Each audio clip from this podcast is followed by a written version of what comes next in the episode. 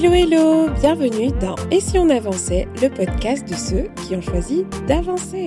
Je suis Marielle, consultante en organisation et en productivité et je partage avec toi chaque semaine mes conseils, mes astuces, mais aussi des interviews autour de ces deux thématiques afin que tu puisses avancer sur les projets qui te tiennent à cœur.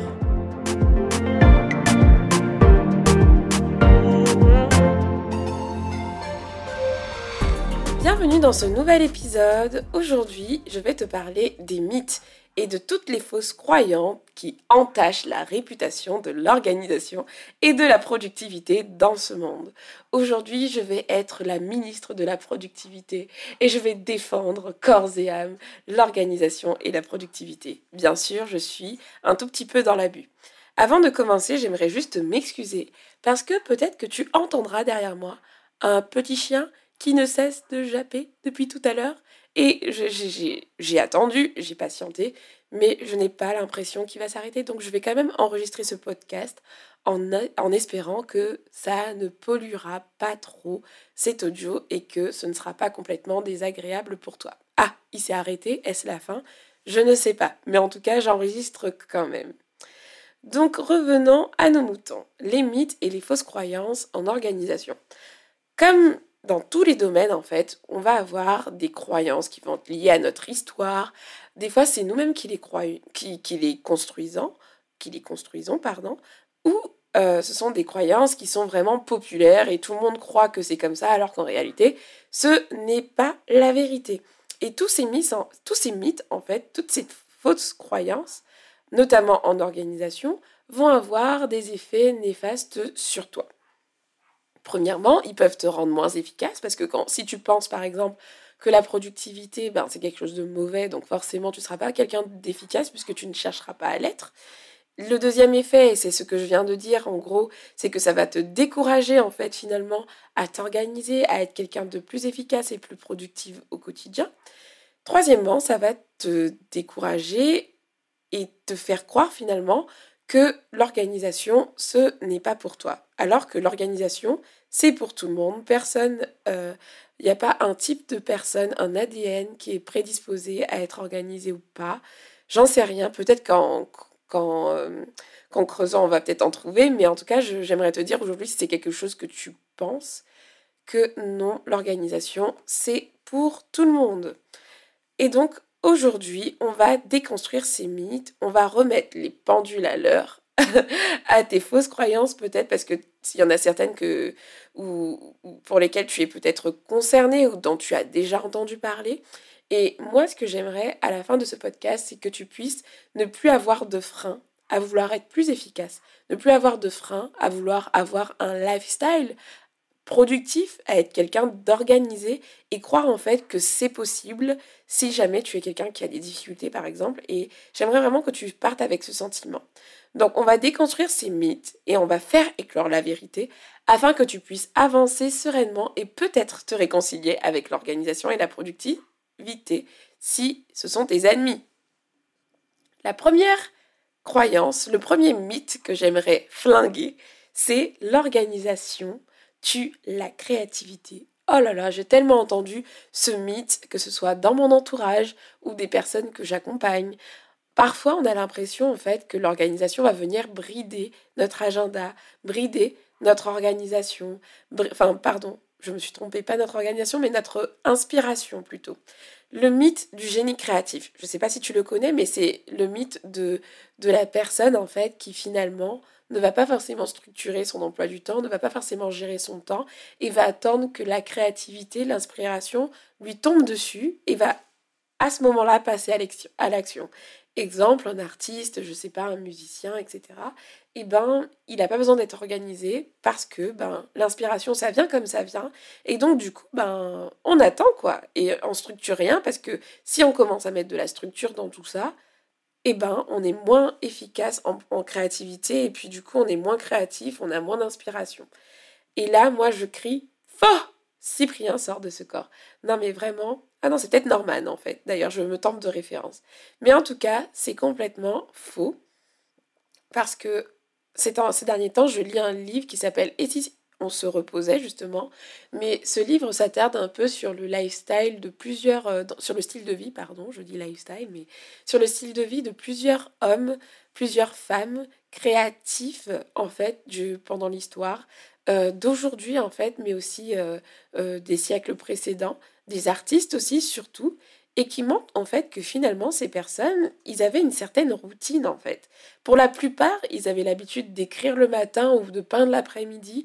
Ils se créaient tous une, une routine créative tout simplement pour éviter de prendre des décisions, je pense. Mais en tout cas, on se rend compte en analysant la vie de ces artistes qu'ils n'étaient pas euh, en train d'attendre l'inspiration toute la journée et, et avancer au gré de leurs envies en fait. Ces personnes avaient des routines, des habitudes et une certaine organisation qui venaient soutenir leur créativité. Et est-ce que ça, les a rendus moins créatifs? Non, pas du tout, puisque ce sont des grands auteurs, des grands artistes, artistes peintres, des, des artistes vraiment reconnus aujourd'hui et qui ont réussi à produire tellement d'œuvres, tellement de choses. Donc en plus d'être créatifs, ils ont été vraiment efficaces et productifs. Alors du coup, moi, j'aimerais vraiment te dire aujourd'hui, si c'est quelque chose que tu penses, si tu es quelqu'un de créatif ou de créative, et qu'aujourd'hui tu te dis que l'organisation n'est pas forcément ton ami parce que tout simplement tu as peur d'être bridé, j'aimerais te dire que c'est faux et que c'est possible. Pourquoi? Parce que l'organisation, c'est quelque chose qui va être au service de, ta créativité et ça va pas être l'inverse en fait.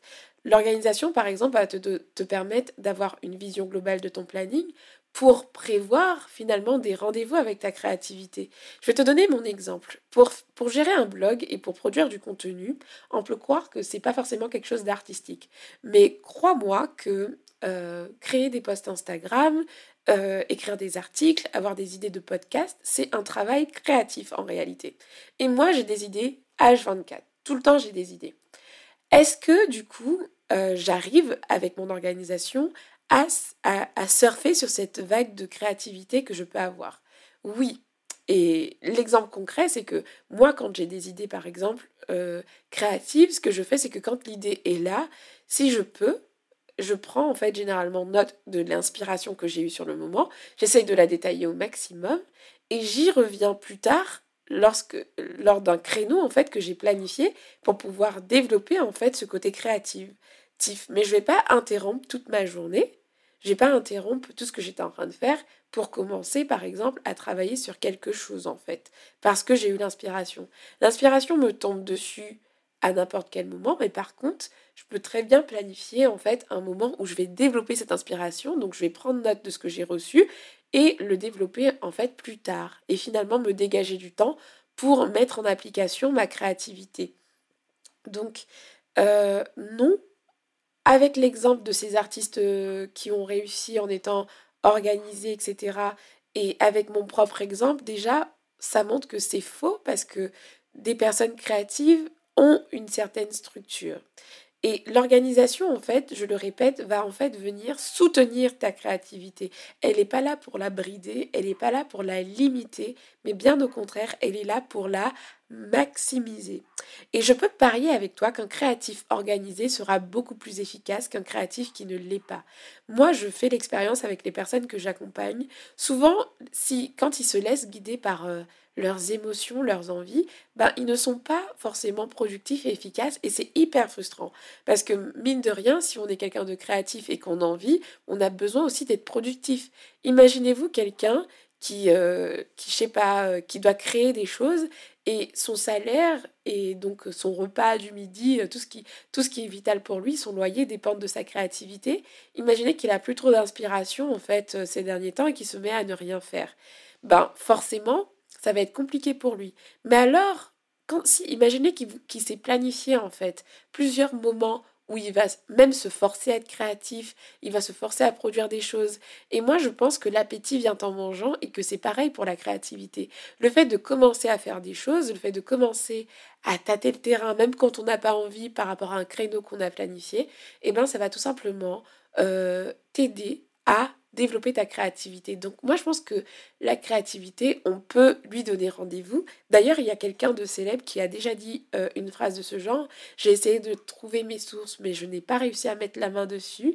Mais en gros, cette citation dit que euh, chaque matin, je donne rendez-vous à l'inspiration à 9 heures précises, par exemple. Je ne sais plus quel horaire il a donné dans sa citation en réalité, mais en gros, cette personne disait que c'était possible finalement de planifier son inspiration. Et moi, j'y crois. En tout cas, je ne vais pas dire que la créativité, c'est forcément quelque chose qui se planifie. On peut être spontané en fait et dans sa créativité, mais par contre, non, l'organisation ne vient pas tuer la créativité, mais elle va venir la soutenir et la maximiser. Donc j'espère qu'après cette petite explication, tu ne penseras plus que l'organisation est en conflit en fait avec ta créativité. Le deuxième mythe que j'aimerais déconstruire avec toi aujourd'hui, c'est le fait de se dire que qu'être organisé, en fait, ce n'est que pour un type de personne. Par exemple, dans mon entourage, je sais que beaucoup croient que j'ai un gène d'organisation, un ADN différent de tout le monde qui fait que je suis organisée depuis ma plus tendre enfance.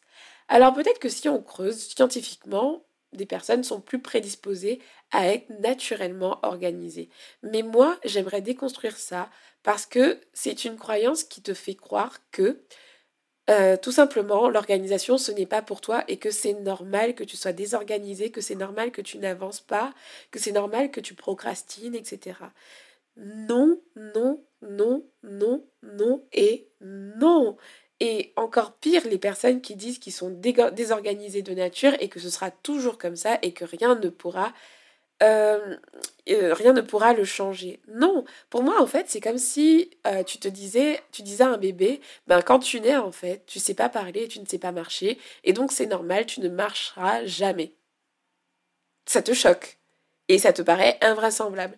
Et ben pour l'organisation c'est pareil. Quand tu as un enfant, quand tu as un bébé euh, en organisation, tu sais pas forcément faire tout ce qu'il faut faire. Tu ne sais pas marcher, tu marches à quatre pages, tu tâtonnes, tu, tu cherches à, apprendre. Mais justement, au bout d'un moment, tu apprends tu finis par marcher, tu finis par parler, tu apprends un vocabulaire. Et c'est pareil pour l'organisation en fait. Tout s'apprend en fait dans la vie. Tout peut s'apprendre et même être organisé. Donc si tout peut s'apprendre aujourd'hui, si aujourd'hui tu n'es pas organisé, si aujourd'hui tu as énormément de difficultés à avoir une structure, à avoir une organisation, tout peut s'apprendre.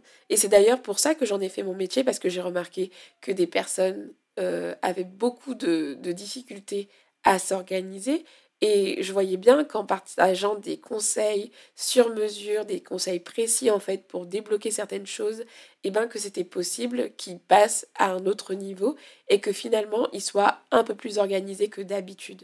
Donc pour avoir accompagné plusieurs personnes, moi je sais qu'on peut passer de complètement désorganisé à euh, quelqu'un qui finalement a une organisation qui va être au service de sa vie. Et donc peut-être que la nuance qu'on peut apporter, c'est que chacun effectivement a son organisation. L'organisation qui me convient à moi n'est pas celle qui va te convenir. Et ça, c'est complètement normal.